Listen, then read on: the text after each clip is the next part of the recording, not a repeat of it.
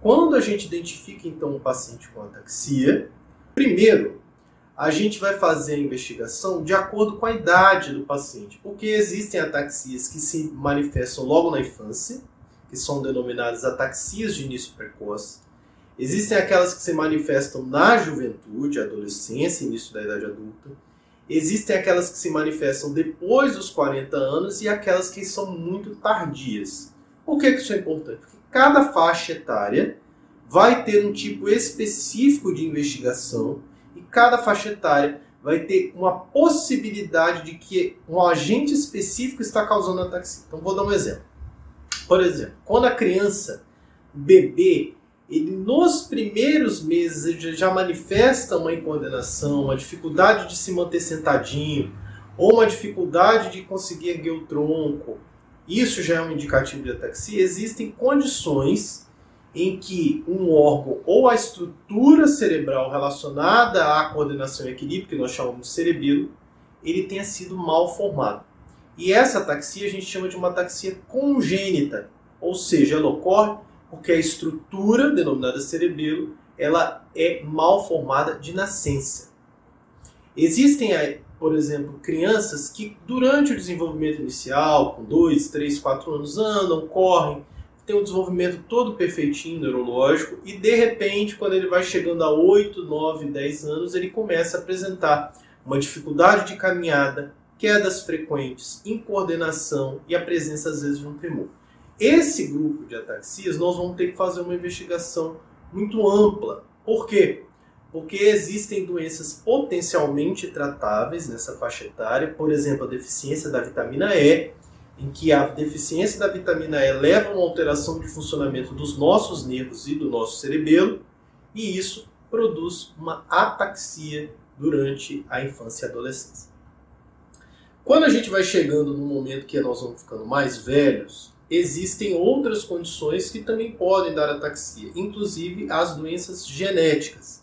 Então, quando a gente pega um paciente de 25, 30, 35 anos, é muito comum de que a ataxia seja caracterizada por uma alteração, uma atrofia dessa região cerebral chamada cerebelo, e essa perda da região cerebral produz então um fenômeno de coordenação. A forma mais comum de ataxia desses indivíduos são as geneticamente determinadas. Entre eles, um grupo que a gente chama de ataxias espinocerebelares. Por que, que tem esse nome? Porque ela afeta o cerebelo e também afeta os nervos da nossa coluna, da nossa medula espinhal. Isso produz o sintoma de incoordenação e é muito comum produzir um sintoma, às vezes, de alguma perda de sensibilidade no exame neurológico, alguma exaltação dos reflexos quando a gente bate com o martelinho. Então, o neurologista vai fazer a pesquisa também dos sinais e sintomas clínicos, porque isso, no exame neurológico, nos ajuda muito a identificar pistas para uma investigação adequada das ataxias. E existem aqueles indivíduos que vão começar as ataxias, às vezes, depois dos 40, 45 anos. Nesse grupo, a gente sempre vai investigar se existe alguma doença neurológica degenerativa que está produzindo uma perda ou morte dos nossos neurônios e que resulta em ataxia. A forma mais comum desse grupo chama atrofia de múltiplos sistemas tipo C. Se você está pesquisando sobre essa doença, tem vídeo específico aqui no canal, uma live maravilhosa de uma hora que vale a pena você assistir.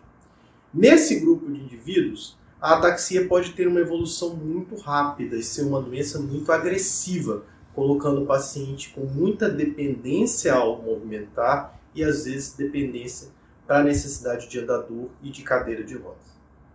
E existem ainda os pacientes que podem apresentar ataxia, às vezes sem motivo de genética ou de doença neurológica degenerativa. Por exemplo, algum AVC na idade adulta que afeta o fluxo sanguíneo do cerebelo pode produzir ataxia. Trauma de crânio, em que o paciente tem, por exemplo, um acidente de carro, um acidente de, de moto, quedas é, com hemorragias intracranianas também pode produzir ataxia. Existe uma forma de ataxia que é a ataxia associada ao glúten. É verdade isso, pessoal. Não são todos os indivíduos, mas o consumo de glúten em pacientes que têm um processo alérgico ao glúten pode produzir o sintoma de ataxia e nesses casos a gente pode fazer exames específicos para isso, para esse tipo de investigação. E existe ainda quando a ataxia, na verdade, ela está acompanhando outras doenças neurológicas. Por exemplo, na esclerose múltipla, em que os pacientes podem ter ataxia, nas doenças que a gente chama de neuropatias inflamatórias, como a polineuropatia inflamatória desmineralizante crônica, o indivíduo pode ter ataxia. Então, às vezes a investigação é muito ampla e o que requer uma expertise neurológica muito grande e muita paciência dos pacientes, porque a gente vai precisar fazer bastantes exames clínicos e também os exames complementares.